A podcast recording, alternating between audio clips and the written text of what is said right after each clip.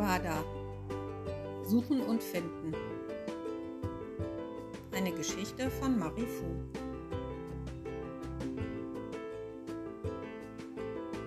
Der Sand ist weich und ich kann barfuß ins Wasser gehen. Das Wasser ist so klar, dass ich selbst in der Tiefe den Boden erkenne. Ich schlafe hier sehr früh ein und wache sehr früh auf. Mein Frühstück besteht aus Guavenmarmelade auf Toast. Das schmeckt köstlich. In Saint-Anne kaufe ich Obst an den Marktständen, hat alles prima geklappt. Die Französischplauderei macht mir Spaß. Mein erster Geocache liegt an meinem Lieblingsstrand La Caravelle. Am Strand vor Saint-Anne baden überwiegend farbige Familien. Pascal, ich kann dich hier zwischen all diesen Menschen finden. In meiner Vorstellung wird die Zeit wieder lebendig. Kreuz und quer mit dem Auto durch Saint-Anne. Morn Abash gibt es hier nicht. Oder nicht mehr, ich weiß es nicht. Es reicht mir hier gewesen zu sein. Ich habe gefunden, wonach ich gesucht habe. Lebendige Bilder.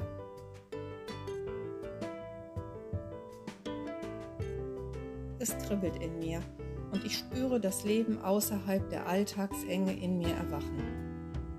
Vor lauter Freude liege ich kichernd auf meiner Hängematte und genieße die Wärme. Der Blick durch die tropischen Pflanzen in die Sonnenstrahlen ist umwerfend schön. Hier entdecke ich Blüten, die ich vorher noch nie gesehen habe.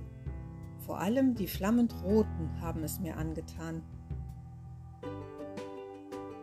Für meinen zweiten Geocache klettere ich auf die Pointe des Châteaux, eine Klippenformation im Osten der Insel. Es ist knalleheiß, aber umwerfend schön.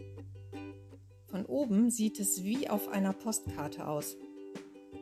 Ich habe den Gipfel erreicht und den Castle Cache gefunden.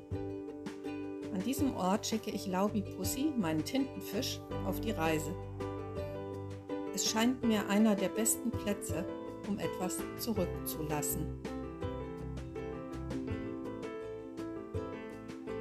Ein von Hand geschraubter Slush heißt hier Snowball. Ich liebe Snowballs mit Grenadine übergossen.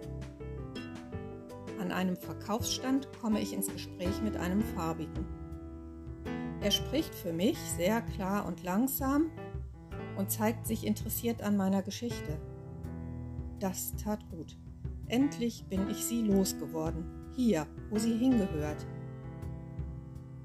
Ich kaufe von ihm eine Schale aus handgeflochtenen Bananenblättern und liebe sie. Hoffentlich bleibt sie lange erhalten. Meine Geschichte gegen einen schönen Korb.